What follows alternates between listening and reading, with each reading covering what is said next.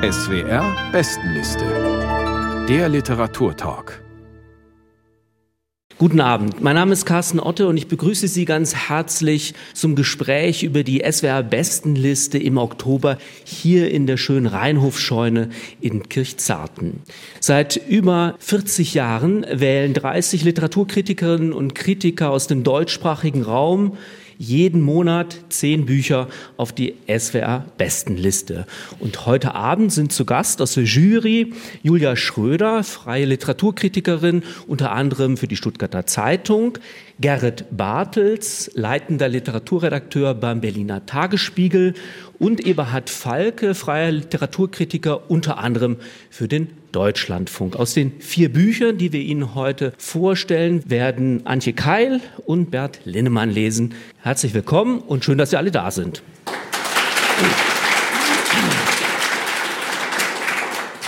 Das erste Buch, über das wir heute Abend sprechen, kommt von Disha Filyor. Church Ladies heißt das Buch aus dem Ars Vivendi Verlag. Es sind Erzählungen und sie wurden übersetzt von Elke Link und Sabine Roth aus dem amerikanischen Englisch ins Deutsche. Julia Schröder, so unterschiedlich die zumeist weiblichen Figuren auch sind, all die Protagonistinnen verbindet etwas in diesen Church Ladies. Was ist das?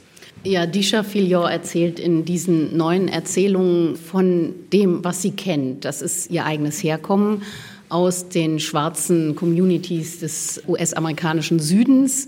Church Ladies, der Titel deutet schon darauf hin, es geht vor allem um die religiösen Gemeinden, die bestimmt sind von der Interaktion zwischen den Church Ladies, die immer wissen, wie gutes Benehmen geht und wo Gott wohnt und wann man ekstatisch auf den Altarruf antworten muss, den Predigern, die zum Teil sich gar nicht so fromm aufführen, wie Gottesmänner das tun sollten, und den Töchtern vor allem dieser Frauen, den Töchtern, den Enkelinnen, den Nichten. Es ist im Grunde eine große Welt aus lauter Frauen. In dieser Welt gibt es allerdings wirklich Machtgefüge und Machtbeziehungen. Da spielen dann auch die Männer eine Rolle. Disha Filion ist selber aus dieser Welt. Sie ist in Florida geboren, vor 52 Jahren nach Nordosten gegangen, hat das hinter sich gelassen, aber sie bezieht eben ihren Erzählstoff noch daraus. Und bei diesen Protagonistinnen ist es bei einigen so, die stecken wirklich noch bis zum Kinn oder über beide Ohren in dieser Welt drin. Andere haben sie hinter sich gelassen. Sie haben unterschiedliche Beziehungen. Es sind viele Liebesgeschichten dabei, aber eigentlich geht es immer um schwarze weibliche Selbstbehauptungen. Vielleicht erzählen Sie uns noch etwas über die Entstehungsgeschichte dieser Erzählungen. Sie haben es vorhin schon angedeutet, die Autorin ist 52 Jahre alt. Es ist ihr literarisches Debüt, was ja einigermaßen erstaunlich ist. Wie ist die Frau zum Schreiben gekommen und wo sind diese Texte überhaupt erschienen? Die sind großteils in Literaturzeitschriften erschienen. Was ich weiß, ist, dass sie als Kolumnistin tätig war. Sie hat mit ihrem geschiedenen Mann einen Erziehungsratgeber für getrennte Eltern geschrieben. Und offenbar hat sie einfach fünf Jahrzehnte Leben gebraucht. Also das ist tatsächlich im Original auch erst vor zwei Jahren rausgekommen um das alles so in sich anzureichern, dass sie es eben jetzt in diesem schmalen, aber durchaus nicht nur inhaltsgesättigt, sondern eben auch was die verschiedenen Darstellungsformen angeht, sehr abwechslungsreichen Band versammeln zu können. Und der Band, das kann man vielleicht auch erzählen, hat schon einige Preise bekommen, stand auf der Shortlist zum National Book Award und bei uns auf der SWR Bestenliste steht er auf Platz 6 im Oktober. Und ich glaube, um mal ein Gefühl zu bekommen für diese Prosa, hören wir jetzt einen kleinen Ausschnitt. Es liest Antje Keil aus Church Ladies von Disha Filyor. Als Jolay und ich vor zehn Jahren 30 wurden, waren wir schon unser halbes Leben beste Freundinnen.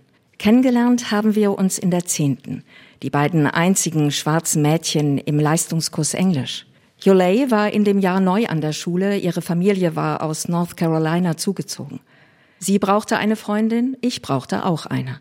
Wir waren beide Romantikerinnen, die auf den Seitenrändern ihrer Mathehefte ihre hawaiianische Doppelhochzeit planten. Unsere Männer sollten Eisenbahner sein, wie unsere Väter. Wir würden an der Highschool unterrichten, uns bei den Kirchendamen engagieren und Tür an Tür wohnen. Unsere Kinder würden zusammen spielen. Mit 30 waren wir dann zwar Highschool-Lehrerinnen und bei den Kirchendamen aktiv, der Rest unseres Traums allerdings fehlte. Wir feierten Juleis Geburtstag mit mengenweise Weinschorle bei ihr in der Wohnung. Und am Ende saß sie mit hochgeschobenem Rock auf meinem Schoß. Ich sah den weißen Baumwollslip zwischen ihren prallen braunen Schenkeln. Sie roch nach Vanille. Hast du auch manchmal das Gefühl, dich zerreißt es? fragte sie. Ihr Atem blies mir fruchtig und heiß ins Gesicht. Ich antwortete nicht. Ich hatte Angst, mit einer ehrlichen Antwort könnte ich Ulay verschrecken. Aber es spielte keine Rolle, denn sie redete schon weiter. Ich solle sie anfassen, drängte sie mich, weil noch nie jemand sie da unten berührt hätte. Sie sei immer ein braves Mädchen gewesen, sagte sie mir. Aber das wusste ich ja sowieso. Anders als ich hatte sich Olay als Teenager nie hinter dem Rücken ihrer Eltern weggeschlichen, verlockt und dann enttäuscht von dem, was halbstarke Jungs zu bieten hatten. Und anders als ich hatte sie sich als Erwachsene keine kurzlebigen Affären mit Männern angetan, die es nicht wert waren, dass man sich auch nur ihre Namen merkte. Jolei betete lieber und wartete auf ihren Boas, wie Ruth aus der Bibel. Jolei ist eine echte Gläubige. Sie treiben keine tausend Fragen um, so wie mich. Aber in jener Nacht schob sie meine Finger unter diesen weißen Baumwollslip und vergaß jeden Gedanken an Boas. Wir blieben auf, bis wir beide glitschten vor Schweiß. Am Morgen bekämpfte sie ihre Reue mit Schweigen und Kaffee. Einen guten Monat später war Silvester. Und Jolay rief an und sagte, sie hätte uns in Clarksville eine Suite gebucht. Ich brachte Pizza Bianca und drei Flaschen Asti Spumante mit. Antje Keil las aus Disha Filios Erzählband Church Ladies aus dem Ars Vivendi Verlag. Platz 6 der SWR Bestenliste im Oktober. Vielen Dank. Yulei, so hieß auch die erste Geschichte. Wir haben es gerade eben schon gehört, den Namen der Hauptfigur. Gerrit Bartels Jetzt haben wir einiges aus dem Inhalt schon mitbekommen. Vielleicht sprechen wir mal über die Ästhetik der Geschichten. In was für einem Tonfall ist der gehalten? Was zeichnet die sprachlich aus, diese Stories?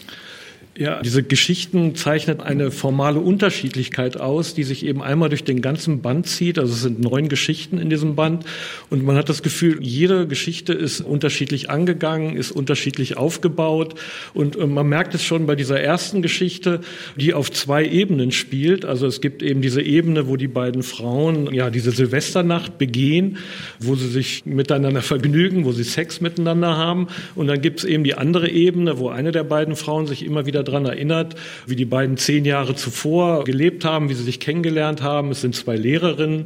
Auf diesen beiden Ebenen spielt eben, das ist ja eine kurze Geschichte, die hat, glaube ich, zehn oder zwölf Seiten, spielt diese Geschichte. Und so geht es eigentlich den ganzen Band über. Da gibt es halt die unterschiedlichsten Perspektiven. Da gibt es eben eine auktoriale Erzählperspektive, eine Ich-Perspektive. Dann gibt es eine Geschichte, ähm, da spricht eine Person sich immer in der zweiten Person Singular an.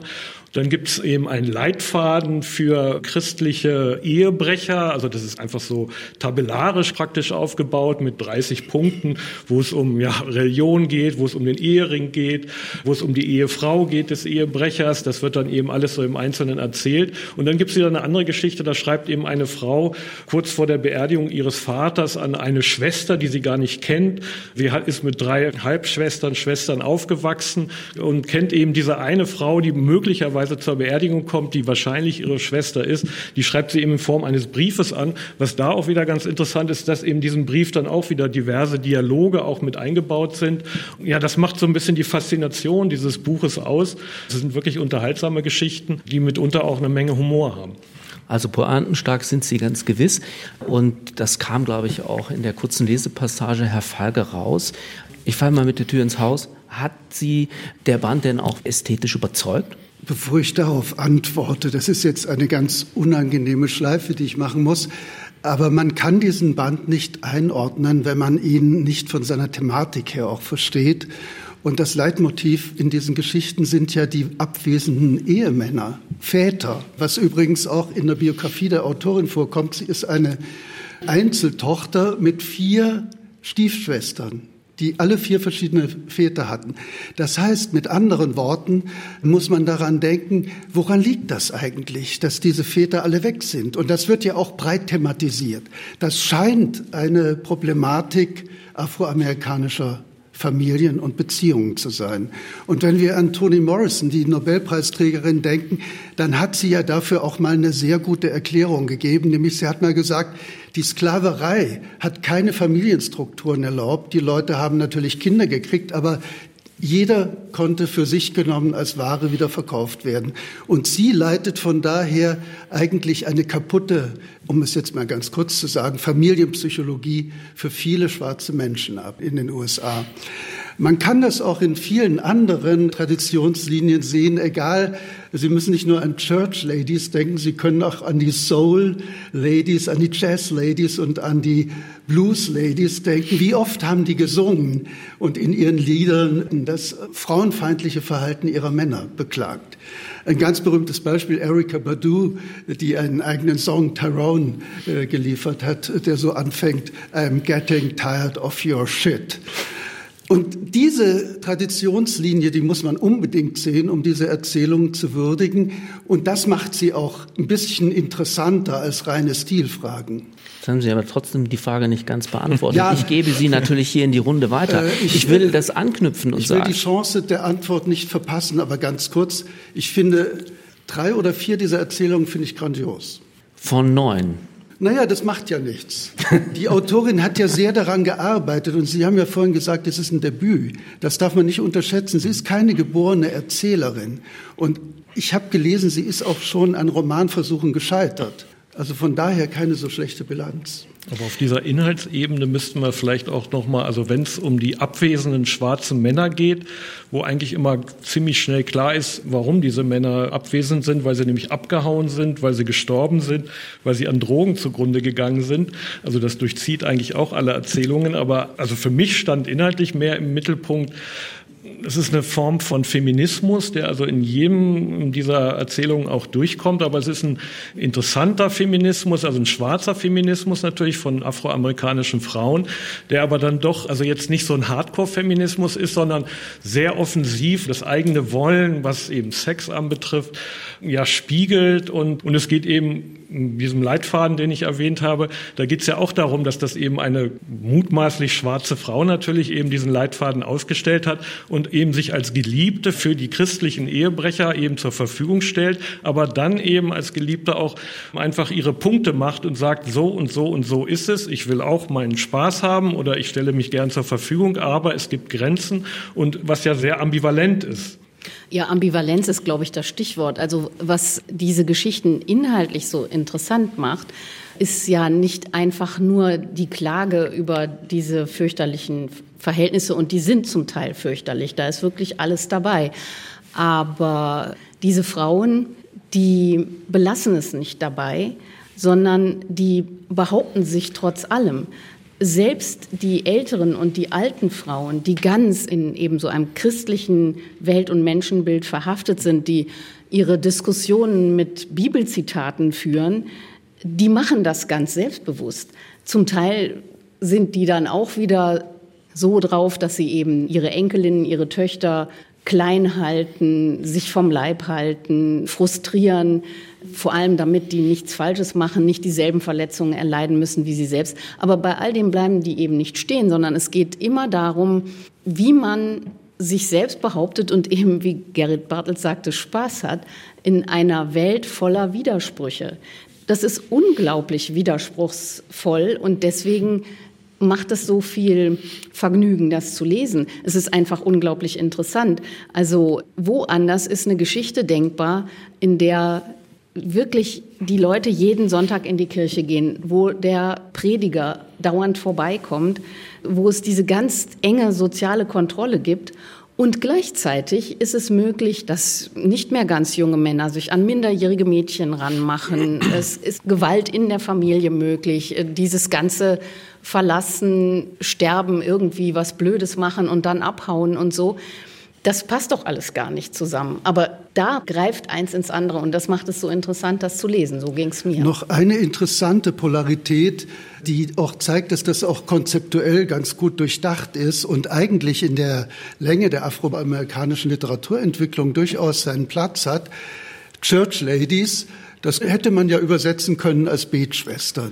Das hätte aber dem idiomatischen Gehalt des Originals nicht gut entsprochen. Aber diese Betschwestern, die gibt es. Denn sie stellen in der Familie einen Pol dar. Es gibt immer unter den Schwestern und in der älteren Generation ohnehin sehr gläubige Frauen, und die andere Seite sind die Frauen, die sich emanzipieren, indem sie Universitätsausbildungen machen, indem sie sexuell freizügig leben und so weiter und so fort, während die anderen sehr bibeltreu sind, auch als junge Frauen. Das zeigt eigentlich auch so ein Muster, das wir eigentlich von James Baldwin kennen, der sich ja als Predigersohn befreit hat von dieser Sphäre, dieser Trostsphäre der afroamerikanischen Community, für die ja teilweise die Kirche sehr wichtig ist. Und ein Teil dieser Frauen oder die Mehrzahl sogar, die befreit sich auch davon. Nur ein paar Schwestern bleiben sozusagen übrig auf dem Beet Chaimül. Ich würde noch ganz gerne einen anderen, sagen wir mal, kulturellen Echoraum aufmachen. Die Geschichten haben mich erinnert an eine US-Fernsehserie namens Greenleaf, die in den Vereinigten Staaten recht prominent ist. Und die spielt auch in einer schwarzen Baptistengemeinde. Und es geht ähnlich wie in diesen Geschichten drunter und drüber, vor allem in sexuellen Dingen. Ist Gut und Böse hier nicht manchmal auch ein bisschen plakativ gegenübergestellt? Also es ist eigentlich immer ziemlich klar, wer die Guten sind und wer die Bösen sind. Aber das Tolle ist halt, dass sie in den Stärkeren der Geschichten genau damit spielt, dass ja die Guten dann eben trotzdem, die werden halt oftmals nicht belohnt, aber sie kommen dann doch irgendwie durch. Und damit ist dann so dieses einfache gut-böse Schema dann auch wieder aufgebrochen. Was ich ganz interessant finde, wenn ich so zurückdenke an meine Lektüre, das ist die Erfahrung, also Eberhard Falk gesagt, das sind vier oder fünf, sind wirklich grandios. Das sind aber nicht unbedingt die Geschichten, in denen eine heterosexuelle Liebesgeschichte erzählt wird. Also da greift sie zum Teil dann sehr hoch, um überhaupt von der Liebe erzählen zu können, die auch dann irgendwann gelingt.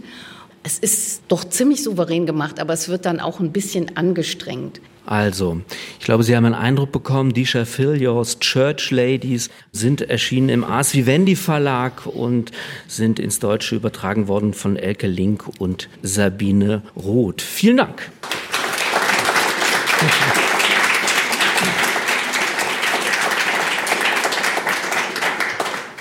Wir kommen zum nächsten Buch und zwar zu Platz 4 der SWR-Bestenliste im Oktober. Es ist der neue Roman von Norbert Strein. Vier Tage, drei Nächte heißt der Roman aus dem Hansa Verlag. Herr Falke, im Mittelpunkt steht das etwas komplizierte Verhältnis, so könnte man sagen, eines Halbgeschwisterpaars, nämlich Ines und Elias. Vielleicht stellen Sie die beiden einmal vor. Ja, der Hintergrund ist der, wie immer bei Norbert Strein, die Hauptfiguren, insbesondere der Ich-Erzähler, den wir hier auch haben, kommt aus einer Tiroler Hoteliersfamilie mit allen Verhängnispotenzen, die dieses Tirol und dieses Hoteliersdasein und dieses Patriarchentum, was dazugehört, hat.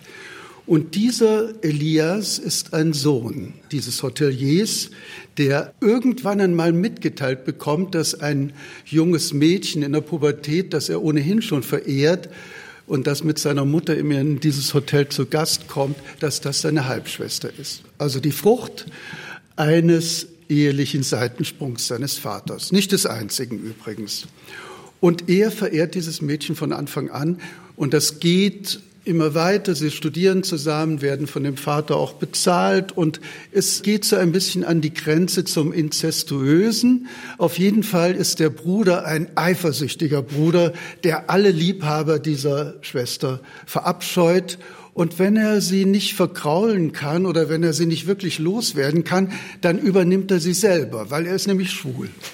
Dazu kommen wir gleich auch noch. Es ist übrigens interessant, hier haben wir es zu tun nicht mit einem abwesenden, sondern einem, ich würde mal sagen, etwas zu dominanten Vater. Jedenfalls ist dieses Verhältnis der Halbgeschwister zu dem Vater wohl das, was man heutzutage toxisch nennt. Vielleicht stellen Sie diesen Hotelier auch noch mal kurz vor, damit wir einen Eindruck bekommen, was das für ein Kerl ist. Der Norbert Strein macht in den letzten drei Romanen einschließlich dieses etwas, was dem Grundsatz folgt, wenn man von Männern redet, kann man von der Gewalt gegen Frauen nicht schweigen. Das ist sozusagen sein Leitmotiv der letzten drei Romane. Das macht er hier auch verantwortlich für ein gerüttelt Maß an, sagen wir mal, zumindest symbolischer Gewalt gegenüber Frauen ist dieser Vater. Er ist ein Patriarch. Er glaubt, er kann sich alles erlauben. Es äh, findet gerade die Corona-Pandemie statt. Und er erlaubt sich aber trotzdem in vier Tagen und drei Nächten seine Stammgäste einzuladen, um die Saison einzuleiten. Und damit sind wir eigentlich auch schon bei der Lesestelle aus dem Roman von Norbert Strein, Vier Tage, drei Nächte, Platz vier der SWR-Bestenliste, die nun vorgetragen wird von Bert Lindemann. Bitte sehr. Der nächste Vormittag gehörte unserem Vater. Er rief an, bevor Ines wach wurde und mit ihrem Telefonieren beginnen konnte und fiel, wie es seine Art war, mit der Tür ins Haus. Dabei ließ er mich vom ersten Satz an spüren, dass er das komplette Repertoire zwischen Schmeicheln und Drohen auffahren würde, das ihm zu Gebote stand, und sprach mit einer Dringlichkeit, als hätte er mich immer noch unter seiner Fuchtel, und ich müsste auf den kleinsten Zuruf alles stehen und liegen lassen und ihm zu Diensten gewesen sein. Ich brauche dich, Elias, sagte er, ohne jedes Pip und Papp einer Begrüßung. Du weißt, dass ich dich nicht bitten würde, wenn ich eine Alternative hätte. Es ist eine Frage des Stils, dass ich gerade in diesen Zeiten die Standards aufrechtzuerhalten versuche. Du kannst es mir einfach nicht abschlagen. Zuerst verstand ich gar nicht, worum es ging, aber dann stellte sich heraus, dass er trotz des Hotspots, den er im Frühjahr im Haus gehabt hatte, sein legendäres vier Tage, drei Nächte stattfinden lassen wollte, die traditionelle Pre-Season-Sause, zu der er auch in anderen Jahren vor Beginn der eigentlichen Saison ausgewählte Gäste eingeladen hatte. Dafür fehlte es ihm wieder einmal an Personal und er benötigte mich als Kellner denn die festen Mitarbeiter waren ihm einer nach dem anderen abgesprungen, so wie sie gemerkt hatten, welches Risiko sie eingingen, mit den Sicherheitsbestimmungen in Konflikt zu geraten, wenn sie sich auf seine Schnapsidee einließen. Du bleibst keine Stunde länger als notwendig, sagte er, genau wie sonst immer. Ich gebe dir einen Tausender am Tag und du weißt, dass außerdem ein Batzen Trinkgeld drin ist, wenn du dich nur einigermaßen geschickt anstellst. Du musst ja nicht jedem gleich auf die Nase binden, dass du glaubst, zu gut dafür zu sein. Es war verrückt, das in dieser Zeit machen zu wollen, aber er zog mehr und mehr eine Klientel an, die ihn genau für diese Verrücktheit schätzte und die geradezu von ihm verlangte, dass er von Zeit zu Zeit seine Aussetzer hatte. Von den eingeladenen Gästen hatten trotz der schwierigen Lage die meisten ihr Kommen bestätigt. Offiziell sollten sie für ein Seminar anreisen, irgendetwas Unaufschiebbares mit Nachhaltigkeit und Unternehmenskultur und vielleicht einem Achtsamkeitsaspekt, wie er genüsslich sagte, und sobald sie auf seinem Grund und Boden wären, war für ihn jedes Problem ausgeräumt, weil er sich dort als unumschränkter Herrscher fühlte und sich von niemandem etwas vorschreiben lassen würde, schon gar nicht von Leuten aus Wien, die für ihr notorisches Nichtstun 14 Gehälter und Weihnachtsgeld bekamen, ob die Welt unterging oder nicht. Das waren die Worte, die er bei jeder Gelegenheit wiederholte, und sie machten auch jetzt sein unterschwelliges Triumphieren aus, mit dem er mich zu überwältigen versuchte. Bert Linnemann las aus Norbert Streins neuen Roman Vier Tage, drei Nächte erschienen im Hansa Verlag, Platz 4 der SWR Bestenliste im Oktober. Gerhard Bartels, wir haben es vorhin schon gehört, das Verhältnis zum Vater ist sehr anstrengend, aber auch zwischen den beiden Geschwistern funkt es immer wieder. Sie durchlaufen dann doch etwas heftigere Krisen. Wann brechen die aus? Ja, das ist eine gute Frage. Wann brechen die auf? Ich glaube, das ist sowieso ein krisenhaftes Verhältnis, was die beiden haben, eigentlich von Anfang an, also von Anfang ihrer Beziehung an. Jetzt in diesem Roman, also wir haben jetzt eigentlich schon eine Menge gehört. Also Eberhard Falke hat ihn vorgestellt, hat die beiden Geschwister vorgestellt. Wir haben eine Passage aus dem Anfang über den Vater gehört. Dann kommt eben eine nächste Figur in diesem Roman, eben die dann wirklich auch eine der drei Hauptfiguren ist sagen wir vier Hauptfiguren, wenn wir den Vater mit reinnehmen wollen. Das ist eben ein gewisser Karl, Halbamerikaner, also ist in Stuttgart bei seiner Mutter groß geworden, hat einen Vater, der im Übrigen auch Prediger ist, also kleiner Bezug zu dem, was vorher war. Und ja, dieser Karl ist eben der Liebhaber von Elias und wird auf einmal, so hat man den Eindruck, dass Strein das immer wieder so beschreibt, er wird eben auch so ein bisschen im Beschlag genommen eben von der Schwester und es treten so Eifersuchtsszenen auf. Oder der Ich-Erzähler ähm, deutet so an, dass es, na, da ist ja irgendwas zwischen den beiden, was ihm nicht so gefällt. Aber wir sind halt immer noch nicht da, wo eigentlich Norbert Strein hin will. Ich habe das die ganze Zeit mit Spannung gelesen und war dann überrascht, als man dann immer mehr wieder von Karl erfährt. Dann kommen immer wieder die Liebhaber von der Schwester in dieses Romanspiel, würde ich das mal nennen. Ja, und dann dreht dieser Roman nochmal und diese Dreiecksgeschichte zwischen den beiden Geschwistern und dem Karl wird gedoppelt durch eine, ja, eigentlich auch Dreiecksgeschichte einen Roman, den die Schwester schreiben will. Die ist Literaturwissenschaftlerin, möchte dann aber doch einen Roman schreiben, obwohl sie eigentlich Romane blöd findet. Und dieser Roman soll heißen, drei Arten, ein Rassist zu sein. Das ist der Titel, den sie sich überlegt hat. Man fällt erstmal aus allen Wolken und denkt, warum haben wir jetzt das Thema Rassismus in diesem Roman? Und diese Geschichte doppelt eigentlich die Geschichte dieser beiden Geschwister und dem Karl. Warum auch immer, stelle ich in Frage. Wenn man mit Norbert Strein auf einer Bühne sitzt, das kann ich Ihnen verraten, dann passiert es ganz oft, dass der Autor schon im zweiten Satz die Pointe des Buches verrät. Und das macht er ganz absichtlich. Man will nicht spoilern. Er selbst aber hat da gar keine Probleme mit, weil er nämlich denkt, Julia Schröder, dass es gar nicht darauf ankommt, jetzt etwas zu verheimlichen, sondern der Weg dorthin ist das Ziel. Jetzt schauen wir uns das mal an. Es ist ja eine gewagte Konstruktion. Gerhard Bartels hat es vorhin schon gesagt, ich verrate das jetzt einfach mal, auch auf äh, die Gefahr hin, dass ich gescholten werde, vielleicht nicht vom Autor, aber vom Publikum. Der zentrale Angelpunkt ist nämlich, dass Karl Schwarz ist. Etwas zugespitzt gefragt, geht diese Konstruktion auf? Also leider muss ich sagen, weil ich eigentlich die Romane von Norbert Gstrein, also die, die ich gelesen habe, die habe ich alle mal gern gelesen und sehr bewundert. In diesem Fall, finde ich, geht es nicht ganz auf. Norbert Strein ist einfach ein Experte darin und ich glaube, dass seine Leser das an ihm einfach schätzen, die Dinge in der Schwebe zu halten und ihnen immer wieder neue Wendungen zu geben. Er handhabt den unzuverlässigen Erzähler vielleicht so wirkungsvoll und so intelligent wie kaum ein anderer deutschsprachiger Autor. Aber in diesem Fall ist erstens, glaube ich, von Anfang an ziemlich klar, dass die beiden Hauptfiguren, auch der Ich-Erzähler Elias, eben extrem problematisch sind. Meines Erachtens sind die beide bemackt bis zur Unglaubwürdigkeit.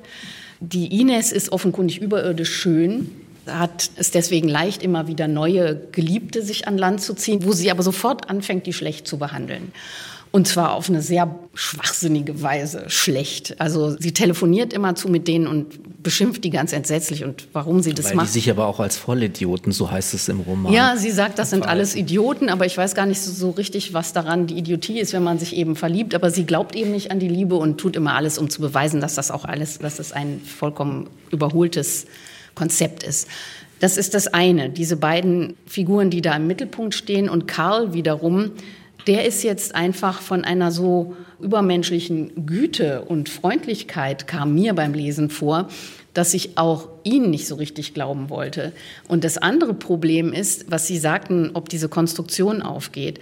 In früheren Romanen hat Norbert Strein im Grunde diesen entzündlichen Punkt, der die männliche Ich-Erzählerfigur aus den Angeln hebt, von Anfang an hineingeschrieben. Das kommt immer wieder vor. Wenn man jetzt aber sagt, dieser Punkt ist in dem Roman die Tatsache, dass Karl schwarz ist, Das kommt überhaupt nicht vor. Das setzt da dann irgendwann ein und dann sagt man, ach du liebe Güte, ja, stimmt, es gab einiges, was vielleicht darauf hätte hinweisen können, aber das ist so schwach. Also mir kam es sehr willkürlich gesetzt vor. Aber vielleicht stimmt es ja auch gar nicht, dass Karls Schwarzsein der Punkt ist, an dem sich alles entzündet. Ich glaube ja, dass der entzündliche Punkt der Vater ist, der im Grunde genommen dafür sorgt, dass die beiden Halbgeschwister sich so äh, kurios verhalten. Aber ich möchte noch eine Ebene mit hineinbringen, denn eines zeichnet tatsächlich auch die vergangenen zwei, drei Romane von Norberg Strein aus, dass der Schauplatz ab und zu gewechselt wird. Es gibt immer Passagen, die in den USA spielen. Und auch in diesem Fall scheint mir das nicht ganz unwichtig zu sein, Herr Falke. Wie werden die USA denn hier hineingebracht? Weil Elias von seinem Vater eine Hubschrauberpilotenausbildung bezahlt bekommt, die er in den USA absolvieren soll. Dahinter steht die Idee des Vaters, aus dem Jungen einen richtigen Kerl zu machen, einen Hotelier, der seine Gäste auch noch mit dem Hubschrauber abholen kann. Tatsächlich scheitert der Elias aus psychischen Gründen beim Hubschrauberfliegen. Er hat Angst. Es funktioniert jedenfalls nicht. Und er wählt einen Beruf, der natürlich für einen patriarchalischen Hoteliersvater ganz schrecklich ist, er wird Steward. Der Vater nennt ihn manchmal abfällig, man soll das ja nicht sagen, Saftschubse. Das heißt aber, wenn wir das jetzt mal über diese Kuriosität hinaus interpretieren, dann ist es so, dass sich Elias ebenso wie Ines als Gegenmodelle zu ihren Eltern entwerfen. Der Elias will das Gegenteil seines Vaters werden, weil er ihn verurteilt für sein Patriarchentum. Ines will nicht das Leben ihrer schwachen Mutter, die sich da hat verführen lassen und dann sitzen geblieben ist als alleinerziehende Mutter. Sie ist feministische Literaturwissenschaftlerin geworden und so weiter und so fort. Sie misshandelt ihre Liebhaber, was ich auch nicht einfach aus der Sympathie mit den Männern, aber was ich auch äh, ein bisschen unter der Gürtellinie finde, weil es sehr vulgär ist. Und man versteht nicht genau, warum sie sich diese Liebhaber als Opfer heranzieht und gleichzeitig mit übelsten, wirklich vulgären Formulierungen beschimpft. Das ist unter aller Kanone, meiner Ansicht nach. Das ist ein Aspekt, der an dem Roman nicht sympathisch ist. Aber was macht der Strein? Nicht der Karl als Schwarzer ist der springende Punkt, sondern der Strein, der Autor mit seinen immensen Ambitionen in diesem Roman. Er will nämlich jenseits des patriarchalischen Modells all diese Motive einfangen, die wir heute auch in der Genderpolitik haben. Das heißt, er, er findet einen jungen Mann, der homosexuell ist und der also nicht mehr so richtig ein Cis-Mann ist. Er beschäftigt sich mit den Überschreitungen der ethnischen Grenzen, indem er diesen Afroamerikaner hereinholt und auch zur Romanfigur von Ines machen lässt, was dann wiederum einen Konflikt auslöst, der nämlich so aussieht, hat eine weiße Frau Glück dabei, einen Afroamerikaner in seinem Innenleben zu beschreiben. Sie hat das Glück nicht, er bestreitet es sehr. Darüber wird ein großer Konflikt geführt am Ende. Diese Gegenentwürfe, die sind natürlich schon so wie der Strein das hier ausspielt, als analytischer Erzähler. Er hat ja immer einen Ich-Erzähler, der sozusagen sich sein Leben selber erklären will und das seiner, seines Umfeldes. Er ist ein analytischer Erzähler, aber er ist eben auch zugleich in all seinen Romanen ein Modellbauer, ein Konfliktmodellbauer. Und in diesem Roman ist er vielleicht ein bisschen arg ein hölzerner Konfliktmodellbauer. Naja, ich würde sagen, dass dieser Roman einfach wahnsinnig überladen ist mit dem, was Absolut. Sie jetzt hier alles vorstellen, wie lange wir gebraucht haben, um eben den zu explorieren mit seinen verschiedenen Facetten. Ähm, ist er überladen, ist er überkonstruiert und ich finde auch, dass diverse Sachen einfach jeglicher Notwendigkeit entbehren. Also er läuft eben wirklich auf dieses Rassismus-Thema am Ende hinaus. Das ist so, ich glaube, ein Fünftel des Romans und eben, weil Herr Otte eben gerade gesagt hat, hat, ähm, ja, darf ich das jetzt verraten oder nicht? Ich habe das ja auch nicht so gelesen. Und es wird mir dann auf einmal verraten, es wird mir so aufgedrückt und dann merke ich, oh, da gab es ja so zwei, drei Stellen, da konnte man ja denken, das ist möglicherweise ein schwarzer Mann oder eben ein dunkelhäutiger Mann. Warum läuft das alles wirklich auf dieses Schlusskapitel, drei Arten, ein Rassist zu sein, hinaus? Das erschließt sich mir einfach nicht. Und da pfropft eben Norbert Gestrein immer wieder so moderne, diskursive Themen, die pfropft er ja in all seine Romane. Er hat schon einen MeToo-Roman geschrieben, wo er eben all diese Themen auch so durchspielt und eben diese ganzen Graubereiche versucht hat rauszuarbeiten. Er hat einen Roman geschrieben über die Flüchtlingskrise 2015, wo auf einmal eben so ein Ehepaar oder bestimmte Leute versucht haben, eben einen Geflüchteten auch eben bei sich zu beherbergen. Und hier habe ich auch das Gefühl, es knarrt so an allen Ecken und Enden. So, Sie werden jetzt äh, Zeuginnen und Zeugen für etwas, was bei der SWR-Bestenliste ganz oft passiert. Ein Buch wird auf Platz vier gewählt, aber es wird heftig diskutiert und die Jury ist sich nicht nur nicht einig, sondern in diesem Fall einig darin, dass doch auch viel Kritik zu üben ist an diesem Roman von Norbert Strein, Vier Tage, drei Nächte, im Hansa Verlag erschienen. Trotzdem würde ich mal sagen, vielen Dank.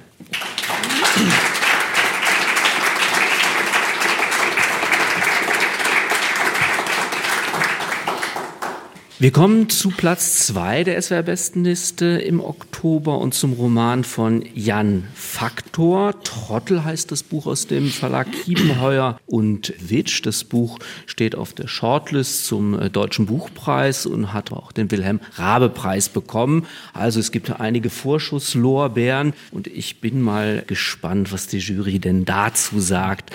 Trottel Herr Bartels, so heißt das Buch. Vielleicht erzählen Sie uns mal, wer hier als Trottel gemeint ist.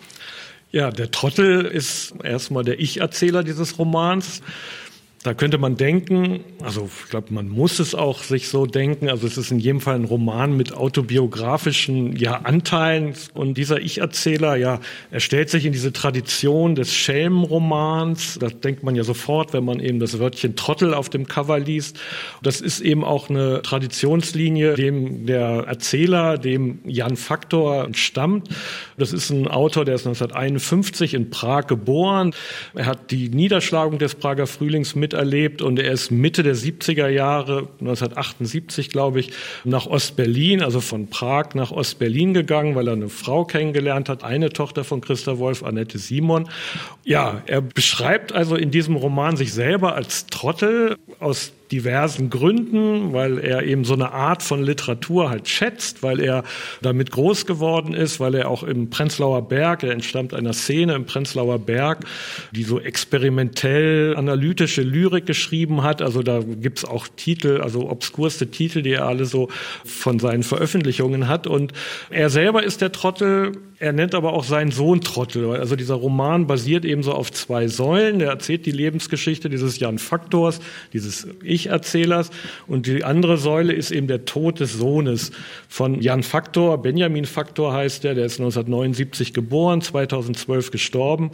Und er hat sich umgebracht, hat also ein Drogenleben geführt und eben ist an einer Psychose zugrunde gegangen dann letztendlich. Und das ist die zweite Säule dieses Romans, dass eben Jan Faktor versucht, diesen Tod des Sohnes ja aufzuarbeiten. Er erzählt in jedem Fall eben das Leben dieses Sohnes und so kommt das halt, das wird immer mal so eingestreuselt in diesen einzelnen Passagen, kommen halt immer wieder Passagen über den Sohn und dann aber eben auch wieder ja Schelmenromanartige Erzählungen aus dem Prag der 60er, der 70er und aus der DDR, also in diesem Fall aus Ostberlin bis zur Wende. Und das Verhältnis von Vater und Sohn ist auch Thema der Lesepassage, die wir nun hören werden, aus Trottel von Jan Faktor liest. Bert Linnemann, bitte sehr. Die Schwierigkeiten meines Sohnes zu beschreiben, wird für mich als Obertrottel und selbsternannten Supervisor eine kipplige Angelegenheit sein. Meine Frau oder Schwiegermutter werden mir dabei nicht helfen können und andere mir nahestehende Menschen auch nicht, weil ich auch über sie einiges werde preisgeben müssen. Das Gros der im Folgenden zu verklappenden Ladung betrifft aber sowieso nur mich persönlich, erst an zweiter Stelle meinen Sohn. Man kann sich das über Jahre aufgetürmte auch so vorstellen, wenn zwei Trottel aufeinandertreffen, blicken da Dritte in der Regel bald nicht mehr durch. Mein Sohn würde diesen Text aber sicherlich ohne weiteres absegnen. Viele Schwierigkeiten kommen und gehen, manche vermehren sich, kumulieren hemmungslos, werden riesig, rissig und bleiben im besten Fall irgendwo an einem reisig Hintern haften. Mir ging es jahrelang so beschissen, dass mein Gedächtnis und die Fähigkeit, meine durchweichten Erinnerungen zu sortieren, stark gelitten haben. Kein Vergleich zu Vonneguts Problem, also wie sich seine Dresdner Feuerhölle auf eine konsumierbare Art und Weise für Außenstehende überhaupt darstellen ließe. Bei mir hat es allerdings auch Jahre gedauert, bis ich mir einige einfache Sätze, die meinen Sohn betrafen, auf einen Zettel notieren konnte. Was ich mir zugute halten kann, ist, dass ich mir mehrmals im Leben vornahm, kein Trottel mehr zu sein. Während meiner Jugend in Prag sogar recht oft. Jeden Tag die volle Härte der Nacht. Und trotzdem bin ich immer wieder aufgestanden.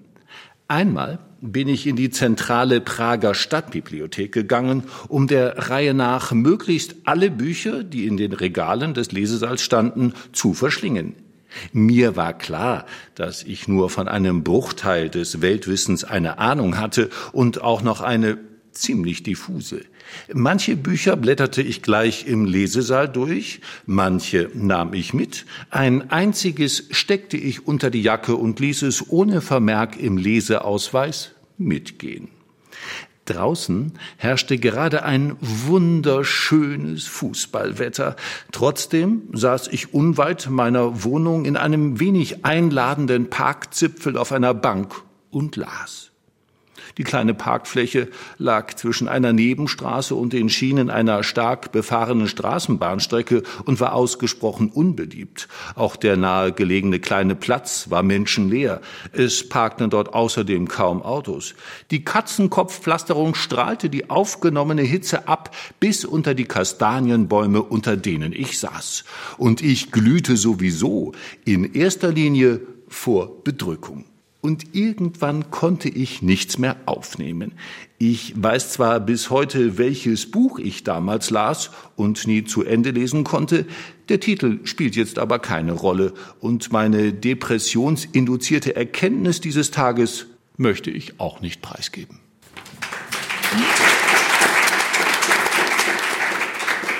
Bert Lindemann las aus Jan Faktors Roman Trottel aus dem Kiepenheuer und Witsch Verlag, Platz 2 der SWR Bestenliste im Oktober. Julia Schröder, es gibt ja im Laufe des Romans einige Bemerkungen wie die, die wir gerade am Ende gehört haben, in dem der Erzähler dem Publikum in gewisser Weise die lange Nase zeigt. Da wird dann erklärt, warum er das und dies nicht zu Ende erzählt und warum er das auch ganz blöd findet, was er hier eigentlich betreibt. Und da merkt man, dass dieser Trottel eigentlich gar nicht so trottelig ist. Und die Frage, die ich mir da gestellt habe, ist, an einer Stelle heißt es ja, er würde eine Art Trottelfeldforschung betreiben. Aber ist das Ganze nicht eine literarische Mogelpackung? Ist dieser Erzähler überhaupt ein Trottel? Das kommt darauf an, wie man das definieren will. Also auf jeden Fall stellt er sich in eine Tradition und hebt sie aber gleichzeitig aus den Angeln. Es ist im Grunde die Tradition des Schelmenromans, des Simplicius, der im Grunde so staunend auf die Welt schaut und dadurch viel mehr sagen kann, als jeder, der jetzt so ganz schlau daherkommen würde. Aber bei Jan Faktor kommt eben noch einiges andere hinzu. Er nimmt eben sich selber auch so auf die Schippe, die allerdings eine Schippe sozusagen auch mit Falten und Fallen ist. Das, sowas darf man nicht sagen, das jetzt, war jetzt eine ganz schlimme Metapher, aber äh, sowas kommt alle naslang in diesem Buch vor und ebenso die daran anknüpfende Bemerkung, die das auch gleich kritisiert. Das Ganze scheint aber, so war jetzt mein Eindruck nach der Lektüre des Textes, vor allem dem Zweck zu dienen, das endlich zu schaffen, was in dieser kurzen Lesepassage auch zur Sprache gekommen ist, nämlich einige Sätze über den toten Sohn endlich notieren zu können. Jan Faktor hat an diesem Buch über zehn Jahre gearbeitet. Dieser Suizid des Sohnes hat verständlicherweise die Eltern an den Rand der psychischen Existenz gebracht. Das wird dann gegen Ende des Buchs auch wieder mit so einem gewissen Schmunzeln, aber nichtsdestotrotz in seiner ganzen Entsetzlichkeit dargestellt. Und mir kam vor, dieser ganze wahnwitzige Aufwand, den er treibt, an Witz, aber durchaus auch an schon Vorführen, womit er so alles in Berührung gekommen ist. Also Adorno, Rammstein, um nur mal ein paar Stichworte zu nennen. Das braucht er, um dazwischen eben immer wieder weiter erzählen zu können, was mit diesem geliebten Kind passiert ist. An einer Stelle spricht der Erzähler von einem Erzähldriftdrang, den er habe. Ich finde das ein schönes Wort, um vielleicht auch das Verfahren zu beschreiben. Herr Falke, in welchen Passagen funktioniert denn das? Ja, er funktioniert, glaube ich, zum großen Teil schon ganz gut. Der Faktor betont ja mehrfach, dass er geläufige Ausdrucksweisen nicht mag und dass er andere Formulierungen sucht. Und das ist ja eigentlich auch eine genuin schriftstellerische Aufgabe, auch wenn das Ergebnis nicht immer so aussehen muss wie bei ihm. Aber einen großen Teil der Formulierung, wenn er zum Beispiel über seine Prager Jugend erzählt, wenn er beschreibt, warum die Leute in die Kneipen gegangen sind, weil ihre Privatkatakomben die Wohnungen so furchtbar müffelten, wenn er beschreibt, wie er nach Ostberlin gefahren ist mit dem Zug, er hat ja so einen gewissen äh, Neigung zu etwas ekelerregenden Beschreibungen manchmal. In diesem Fall ist das gar nicht so schlimm, aber er hat dafür ein Gespür, so Sinneswahrnehmungen wie zum Beispiel müffelnde Zugabteile heraufzubeschwören, wo die Leute ihre Brote und ihre etwas riechenden gekochten Eier auspacken. Und all das, das kommt ausführlich vor, aber das kommt eben alles vor in einer sehr eigenwilligen Diktion. Und mir hat das schon die meiste Zeit gefallen. Ich finde, das trägt's. Auch wenn man natürlich sich auch mal schüttelt und sagt, der Typ ist ja unglaublich verquatscht und verblasen und endlos. So viel Anwesenheit des Autors wünsche ich mir in einem Buch gar nicht, weil er ergreift ja ständig das Wort, unterbricht sich wieder, bedenkt noch mal was Erzählt und so weiter und so weiter. Genau, Sie sagen es. Also das hat schon auch seine problematische Seite, aber im Überwiegend finde ich es ganz gut und hat auch was Genuines. Es ist also ein Roman, den man nicht einfach vergleichen kann mit was anderem. Ich glaube schon, dass man ihn vergleichen kann, aber es geht dann vielleicht doch gut für ihn aus. Also ich musste seltsamerweise da zunächst an Wolfgang Hilbig denken, dessen, ich glaube, es war sein letzter Roman, Ich in Anführungsstrichen, wo er so diese Labyrinthe des Prenzlauer Bergs ausschreitet und das in einer ganz düsteren Weise tut. Was Jan Faktor macht, ist hier das farshafte Gegenbild. Ich musste aber auch an Adolf Endler denken, den vor einigen Jahren verstorbenen Autor von Tarzan am Prenzlauer Berg. Die zwei kannten sich natürlich auch und Sie haben gefragt, wann man das mit Gewinn liest, diese Art der Darstellung. Ich fand das wirklich noch mal sehr schön, erinnert zu werden an das, wovon eigentlich so seit 10, 15 Jahren gar nicht mehr so erzählt wird, nämlich wie das war, wie die DDR nicht nur sich angefühlt hat, wie sie gerochen hat, sondern auch ganz konkret diese Literatenszene im Prenzlauer Berg. Ich habe das Gefühl, das rutscht jetzt so ein bisschen weg und ich habe mich eigentlich gefreut, dem wieder zu begegnen, weil er macht das jetzt aus einem historischen Abstand von über 30 Jahren und ist dabei dann aber bei aller Verblasenheit sehr konkret, sehr sinnlich und man muss es auch sagen, auch sehr lustig zum Teil. Also vielleicht hat das jetzt alles so ein bisschen abschränkend geklungen, was wir bisher erzählt haben, ja, was der da alles so macht, aber ich musste zum Teil bei der Lektüre richtig lachen. Allerdings ging es mir dann auch oft so, dass ich gedacht habe, jetzt brauche ich aber mal eine Pause. Ja. Nur noch ganz kurz einen Aspekt kann man noch erwähnen. Zum Realsozialismus nimmt er also programmatisch eine ganz andere Position ein als Tscheche, als die DDR-Intellektuellen. Und das betont er auch immer wieder. Und das mag natürlich auch manche freuen oder auch verärgern. Man muss aber auch sagen, dass wir den Roman jetzt auch ein bisschen schöner machen, als er eigentlich ist und humoriger machen, als er eigentlich ist. Also ich musste jetzt nicht so viel lachen bei vielen Passagen. Ich fand eben dieses Atmosphärische aus Prag und das Atmosphärische auch im Prenzlauer Berg in der DDR. Man könnte jetzt noch mal die eine oder andere Anekdote aus diesem Roman erzählen. Das fand ich auch sehr schön, auch diese sinnlichen Eindrücke, die Gerüche und die Geschmäcker, die da immer wieder vorkommen. Aber es gibt wirklich auch, das finde ich gar nicht verblasen, es sind so wirklich quälende Passagen, wo er sich also ergeht in der Musik von Rammstein, die also von allen möglichen Seiten beleuchtet, angeguckt. Da werden die Texte nochmal von allen Seiten gewendet und durchgeblättert. Solche Passagen sind wirklich quälend oder wenn er über seine Therapie, seine psychopharmakologische Therapie schreibt, wo also jedes einzelne Medikament wird durchgegangen, dann hat man das Gefühl, er schreibt wirklich die Waschzettel zu den Medikamenten ab. Es geht in die Karl-Marx-Allee, wo es diese tollen herrschaftlichen Stalin-Bauten gibt. Die sehen wirklich super aus und man möchte da eigentlich auch, denkt man will in so eine Wohnung rein und dann beschreibt er wirklich detailliert, wie rechts und links in den Torbögen, wie man sich da so verirren kann, wie man auf mehreren Ebenen geht und es wird wirklich auch in diesem Fall wieder von allen möglichen Seiten werden da eben diese Ebenen beschrieben und das ist schon sehr, sehr anstrengend und es dient ja, für was? Also man weiß auch nicht mehr und vor allen Dingen, es fällt halt der Tod des Sohnes, der diese Problematik mit dem Sohn, die fällt eben auch gerade bei diesen Passagen immer wieder weg und da hat man schon auch das Gefühl, das ist so eine Art von, weiß ich nicht, Verdrängung oder es ist Sublimation. Also da kann man schon auch sehr viel noch reinlesen, also auch in diese quälenden Passagen. Ja, könnte ich zum Beispiel unschwer, weil meines Erachtens ist das einfach eine durchaus funktionale Verzögerungstaktik, mhm. weil ja klar ist, worauf es rausläuft. Und gerade diese Szenen in diesen prachtvollen Karl-Marx-Allee-Bauten da, das ist ja ganz kurz bevor es passiert. Und das ist auch sinnbildlich für dieses Labyrinth, in dem im Grunde nicht nur der Sohn, sondern auch seine Eltern feststecken, denn die können dem ja auch nicht helfen. Ich wollte noch was sagen zu Rammstein. Ich finde, wenn man überhaupt in Betracht zieht, sich mit den Texten von Rammstein auseinanderzusetzen, dann, kann so. man es nur so machen.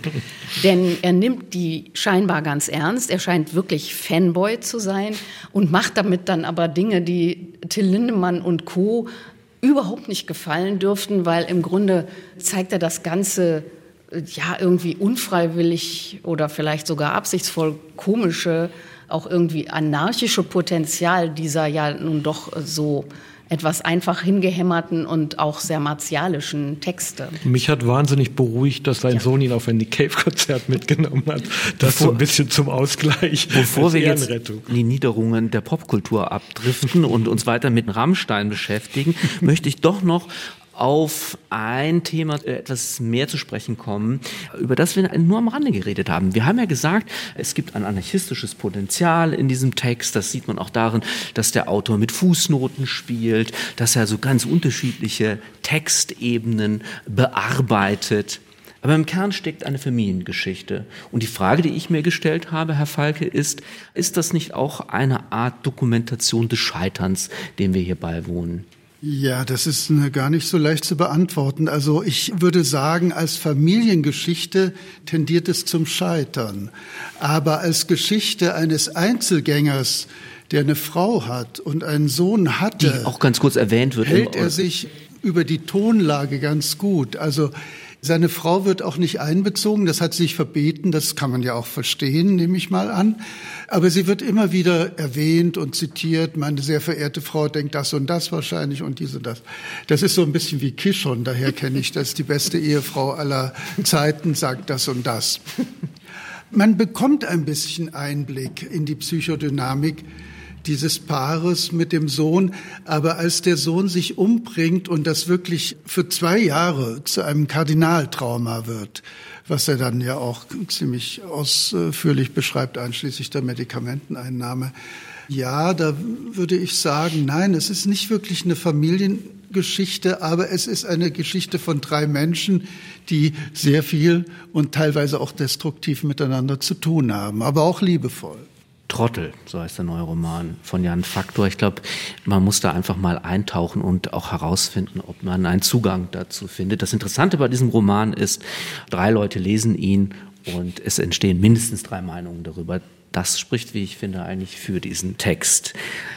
Trottel, der Roman von Jan Faktor, steht auf Platz zwei der SWR-Bestenliste im Oktober. Und das Buch ist im Kiepenheuer Witsch Verlag erschienen. Vielen Dank.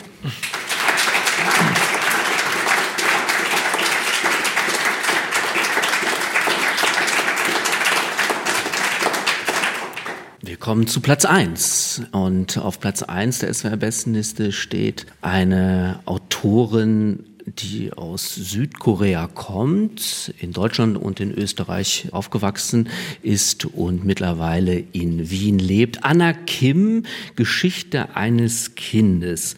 So heißt dieser fast harmlose Titel, so könnte man sagen, aber die Geschichte, die darin erzählt wird, ist alles andere als harmlos. Es geht um Daniel Trutman. Es ist eine historische Geschichte, die auch verbrieft ist. Warum das so ist, das wird Gerrit Bartels gleich auch erzählen. Vielleicht skizzieren Sie mal das Drama dieses Babys, das sich 1953 zugetragen hat.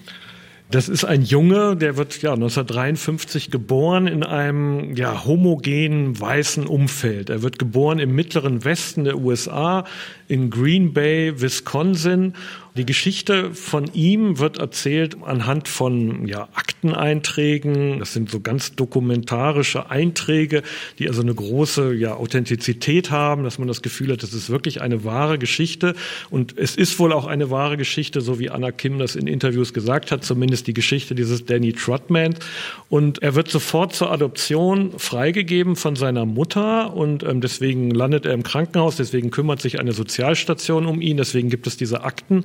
Ja, und dann liest man in diesen Einträgen, wie der Junge sich entwickelt und die weißen Krankenschwestern wissen irgendwie, der sieht so dunkelhäutig aus und dann wird auch so einmal gesagt, ist es vielleicht ein, ist er indianischer Abstammung, also so steht es drin, ist er eben ein Schwarzer oder ist er eine polnische Abstammung und so also nach. Schwarzer wird nie gesagt.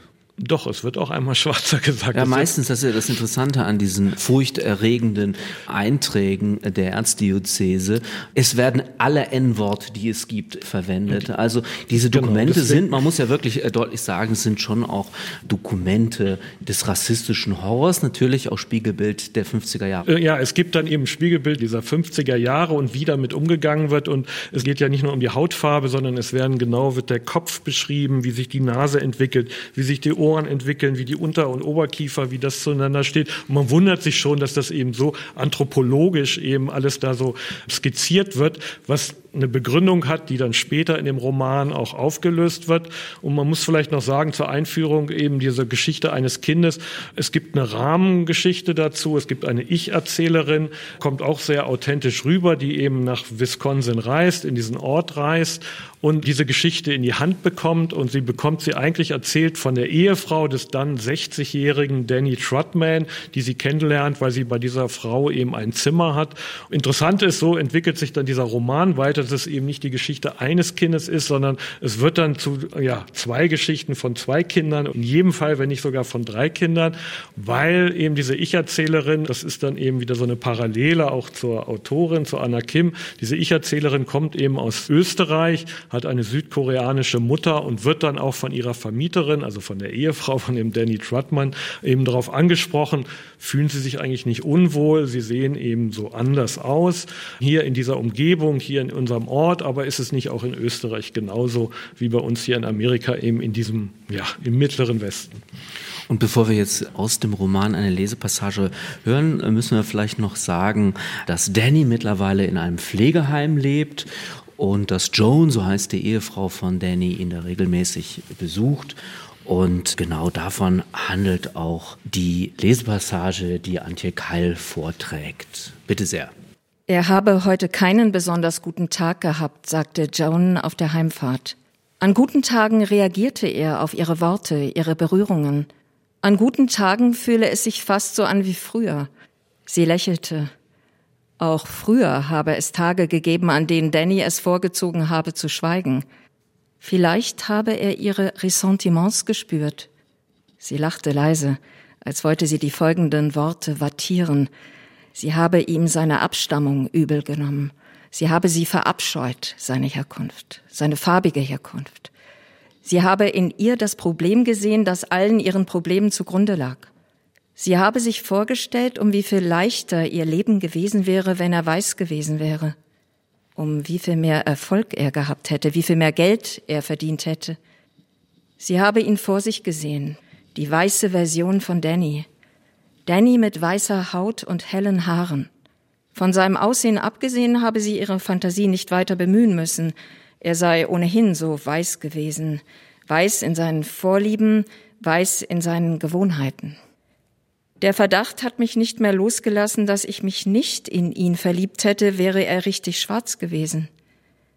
Ein echter Afroamerikaner. Dann habe ich mich gefragt, ob es mir leichter gefallen wäre, ihn zu verlassen, wäre er wahrhaftig schwarz gewesen. Und ich habe mich betrogen gefühlt, getäuscht. Erst seit seiner Krankheit, erst seit er ausschließlich ein Körper ist, der genährt gebadet werden will.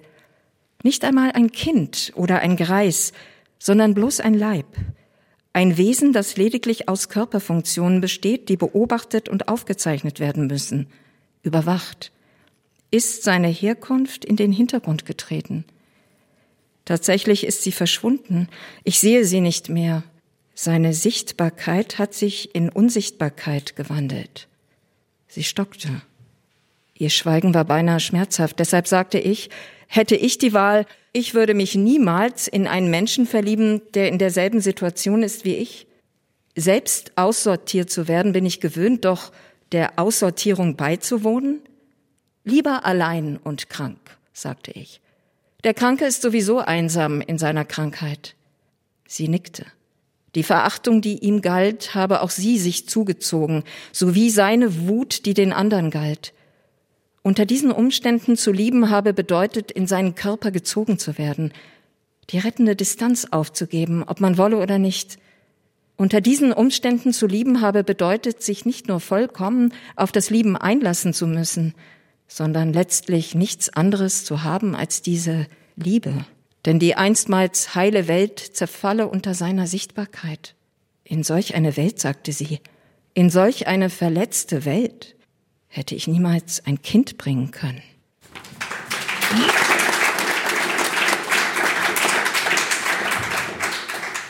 Antje Kailas aus Anna Kims Geschichte eines Kindes aus dem Surkamp Verlag.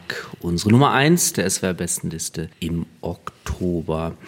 Wir haben gerade eben schon gehört, dass es zwei Ebenen gibt. Auf der einen Seite diese Aktennotizen und auf der anderen Seite eben die Reflexion der Ausgrenzungserfahrung der Ich-Erzählerin. Und ich glaube, die ist dann doch auch autobiografisch grundiert. Frau Schröder, Überzeugt Sie diese Parallelisierung? Also das überzeugt mich in der Hinsicht, dass man mit diesem Roman eine Erfahrung macht, die vielleicht Norbert Gstrein, um auf ein früheres Gespräch dieses Abends mhm. zurückzukommen, durchaus angestrebt hat, aber mit ganz anderen Mitteln. Nämlich das, was man zu wissen glaubt über Rassismuserfahrung, das, was man auch glaubt über sich selbst zu wissen, dass es das doch alles noch mal sehr ins Schwingen, in die Schwebe und in die Ungewissheit bringt. Das Schöne an dem Buch von Anna Kim ist, dass sie eben selber an keiner Stelle den Eindruck erweckt, von einem gefestigten Standpunkt aus zu erzählen, sondern ihre eigene Erfahrung damit sozusagen tastend ausschreitet. Das verändert sich im Lauf des Romans auch die Haltung, die Ich-Erzählerin, diese österreichische Autorin, zu sich selber hat, die verändert sich im Lauf des Buchs. In welcher Weise? Sie sagt am Anfang, als Joan sie fragt, ja, Sie sind doch keine Europäerin, so. Sie sind doch keine Österreicherin. Und sie sagt, ich bin so österreichisch wie mein Vater. Ihr Vater ist der in Anführungsstrichen Weiße in der Beziehung, die Mutter ist eben Südkoreanerin. Und das heißt, sie tut zunächst einmal so, als gäbe es das alles nicht. Und äh, Anna Kim hat in einem Aufsatz mal beschrieben, wie sie angefangen hat, sich mit diesen Fragen auseinanderzusetzen. Und eine Art von Leuten, die nicht zu denen gehören, die sie selber, findet das unangemessen, als People of Color inzwischen bezeichnet werden, dass es eine mögliche Haltung ist, so zu tun, als wäre es kein Problem. Und sie zeigt aber eigentlich sehr fein an immer wieder neuen Punkten im Verlauf des Romans, dass es eben doch ein Problem ist. Und das ist etwas, was ihre Ich-Erzählerin sich auch über sich selbst klar macht. Das geht dann so weit, dass sie die eigene Mutter aus ihrem Leben eigentlich vertreibt, weil sie nicht mit deren Fremdheit assoziiert werden will. Sie will auf der Seite des Vaters sein. Sie will eben einfach so sein wie alle anderen. Und deswegen erträgt sie das Zusammensein mit ihrer eigenen Mutter nicht mehr. Das klingt jetzt vielleicht etwas plakativ. In dem Buch ist das so in Rückblenden aufgelöst und äh, wirkt durchaus organisch. Und insofern finde ich, dass dieser Roman sehr gut funktioniert. Die dokumentarischen Anteile sind in drei großen Blöcken gesetzt. Ich habe mich zwischenzeitlich gefragt, wäre es nicht geschickter gewesen, die nicht so massiert auftreten zu lassen, sondern ein bisschen organischer in den Text einfließen zu lassen. Aber mal abgesehen davon, über die literarische Qualität dieser Akten können wir natürlich nicht sprechen. Trotzdem sind sie interessant. Ich weiß nicht, wie es Ihnen ergangen ist, Herr Falke. Ich habe mich dabei erwischt, dass ich dachte, ach, ich würde jetzt gerne noch mehr lesen in diesem Gruselkabinett dieser Akten, weil dann doch die erzählerisch-essayistischen Passagen, die da drum gesponnen sind, literarisch nicht ganz so stark sind. Wie ist es Ihnen ergangen? Die Differenzierung, die teile ich auch. Also die Erzählpassagen von Anna Kim, die haben was Reflektierendes. Die harte Story steht in diesen Akten. Und das packt einen auch ein bisschen, wobei ich sagen muss, ich war mir nicht ganz klar, aber ich kann das in keiner Hinsicht beurteilen, ob die nun wirklich authentisch sind oder nicht. Ich hätte erwartet, das würde in irgendeiner Endbemerkung klar gemacht. Aber lassen wir das Thema mal beiseite. Es ist jedenfalls sehr spannend. Es sind ja Akten einer Gemeinde, einer Episkopalgemeinde, die versucht, dieses Kind zur Adoption zu geben und dafür Eltern zu finden. Und damals war ja noch die Rassentrennung. Man konnte irgendwelchen adoptionsbereiten Ehepaaren nicht einfach ein Kind überlassen, von dem sie gar nicht wussten, wo es hingehört. Also Rassismus hin oder her. Und darum wurde eben so gründlich versucht herauszufinden, zu welcher Ethnie dieses Kind nun gehört. Und pikanterweise tat sich da eine Dame hervor, die dort gearbeitet hat in dieser Gemeinde, die eine Geschichte aus der Rassenforschung oder Anthropologie des Dritten Reiches hatte. Das war eine Wienerin, die in die USA gegangen ist nach dem Krieg und sich dort besonders hervorgetan hat bei diesen Vermessungen. Trotzdem, was ich sagte, es ist eine harte, interessante Story, die einen auch in Spannung hält, weil die Mutter, die das Kind zur Adoption freigegeben hat, will beim Teufel nicht verraten, von wem das Kind ist. Und es gibt Spekulationen. Und schlussendlich wird das Kind dann doch adoptiert und kommt bei einer weißen Familie glücklich unter. Dann, als der Junge erwachsen ist oder halb erwachsen ist, geht er in den Golfclub und seine Mutter, die eigentlich nicht äh, besonders reich war, ist eine leidenschaftliche Golfspielerin und er will mal mit ihr reden. Und dann äh, winkt er ihr von ferne zu, sie winkt ihm auch zu und als er näher kommt, sagt sie zu ihm, ja, Sie sind doch hier wahrscheinlich der Platzwart. Würden Sie da hinten mal bei diesem Green was ausbessern? Also es sind schon äh, ganz schön heftige Dinge da drin. Aber ich würde ja auch sagen, also weil wir jetzt die Frage nach der Ästhetik gestellt haben, dass das hier schon, also gerade mit diesen beiden Teilen eigentlich ganz gut funktioniert. Ich habe gelesen, dass Anna Kim also schon diese Akte von dem Danny Trudman in die Hand bekommen hat, dass das eben eine wahre Geschichte ist, sie aber diese Akten durchaus bearbeitet hat, um so diesen Sound auch vielleicht noch ein bisschen klarer hervorkommen zu lassen, den wir da jetzt in diesem Roman lesen und haben dann auf der anderen Seite eben diese reflektierenden Passagen, aber dann auch teilweise wieder sehr schöne poetische Passagen, also so wie das ganz am Anfang dargestellt wird, so wie sie da in dem Haus, also die Ich-Erzählerin in dem Haus von der eben Joan Trotman landet, da ist ja immer so von so einer Stille die Rede, das ist alles eingeschneit und sie sehnt sich nach dieser Stille und, und dann kommt halt eben diese ganze Geschichte, die kommt halt darunter hervor. Das finde ich ist eben also so als Motiv ist das sehr schön rausgearbeitet von ihr und weil sie diese Geschichte auch erzählt haben mit dem Danny Trotman, der dann eben seine Mutter dann auch nochmal auf dem Golfplatz trifft. Ich habe auch den Eindruck, es ist natürlich auch eine Geschichte von vielen, vielen Müttern, die mit ihren Kindern nicht klargekommen sind. Also das ist die Mutter von dem Danny, die ihn halt eben sofort zur Adoption freigegeben hat. Das ist die Geschichte von der Mutter eben der Erzählerin, die eben nach drei, vier Jahren in Wien nicht klargekommen ist und wieder nach Südkorea gegangen ist. Und es sind dann eben noch zwei, drei andere Geschichten, auch die Geschichte von der Marlene Winkler, eben die die Anthropologie studiert hat. Da gibt's ja die Tochter, Tochter von ihr, die überhaupt am Ende noch alles erzählt, eben wie diese Marlene Winkler war. Und es gibt auch noch eine vierte Geschichte, das ist die von Joan Trutman, die auch ein Problem hat mit ihrer Mutter. Die wurde nämlich auch im Alter von zehn oder zwölf Jahren eben auch einfach mal so von ihrer Mutter verlassen, hat dann bei ihrem Vater gelebt, wollte dann aber dann doch wieder zu ihrer Mutter zurück. Und das ist eben nochmal so ein Motiv, was unter dem eben was mit dem Rassismus und eben diesen Identitäten und ethnischen Herkünften kommt eben auch nochmal diese Geschichte schön zum Tragen. Nur ein Wort. Ich äh, glaube, wir haben jetzt so oft Rassismus gesagt. Das Gute an diesem Buch ist, also zumindest was die Geschichte von der Erzählerin angeht, ist, dass sie ja Rassismus eigentlich nicht thematisiert, sondern dass sie eigentlich diese schwierige Frage, das hat Julia Schröder schon ziemlich gut angedeutet vorhin. Darum ganz kurz, dass sie diese schwierige Frage der ethnischen Zugehörigkeit, die sich in physischen Eigenschaften, im Aussehen und so weiter widerspiegelt, dass sie das aufgreift. Und äh, dass sie die Irritation thematisiert, dass sie sagt, wenn sie mit ihrem Vater unterwegs war, dann hätten die Leute immer gedacht, äh, dieser Wiener Vater, der habe sie adoptiert. Aber nein, weil sie nicht so aussah wie er. Und diese Fragen, das macht sie unglaublich subtil und sehr fein.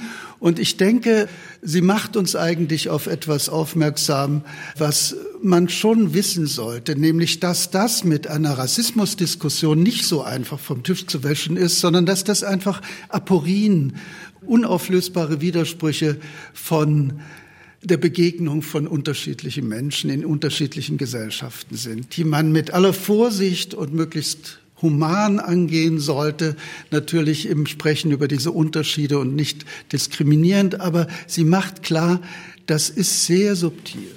Nein, gar nicht. Alles andere als subtil ist natürlich die Perspektive, die am Ende des Romans aufgemacht wird, als uns nämlich erzählt wird, dass Marlin Winkler Teil dieser rassistischen Anthropologie gewesen ja, ist. Und ich würde schon sagen, da kommt dann ein sehr klarer und deutlicher politischer Zug dann auch mhm. in diese äh, Geschichte, in dem nämlich gesagt wird, ja, dieser Blick auf Menschen, mhm. der alles zu vermessen versucht, der ist wirkmächtiger, als wir uns das heute eingestehen. Aber Nein, aber das ist ja verjährt und das macht sie auch klar. Sie also ich glaube, das ist die klassische Vergangenheitsbewältigung, dass uns heute noch mal erzählt wird, das geht nicht mehr. Ich glaube, das wussten wir schon.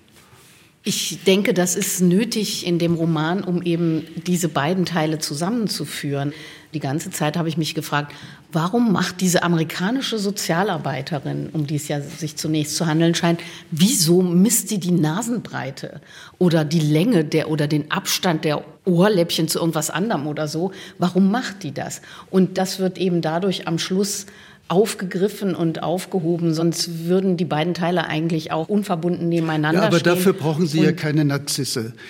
Die Amerikaner haben ja auch Verfahren gehabt, um ihre Rassentrennung durchzuziehen. Die Südamerikaner hatten sie mit Blutanteilen und allem Möglichen. Also dazu hätte man eine Narzisse nicht gebraucht. Ich finde, das ist eigentlich nochmal aus unserem Kulturkreis so eine Zugabe, dass wir erinnert werden, dass es diese Tradition Aber ich glaube schon, dass es eine Perpetuierung von dem, was halt eben in der Nazizeit mit diesen anthropologischen Vermessungen war, was eben in den 50er Jahren in den USA eben doch in, ja auch in die, solcher Ausmaße angenommen hat. Also das will sie erstmal zeigen, um dann zu zeigen, ja, in den 80er Jahren in Österreich, diese Geschichte von der Erzählerin spielt ja eher in den 80er Jahren mit ihrer Mutter, dass sich das dann doch schon fortsetzt, eigentlich bis heute, weil ich finde, insofern ist dieser Roman ja, es ist eben nicht nur ein historischer Roman, sondern es ist auch ein sehr zeitgemäßer Roman. Da sind wir dann an einem spannenden Punkt. Ich glaube übrigens, dass wir inhaltlich hier an den Roman von Norbert Strein anknüpfen, weil der das sprachlich umsetzt.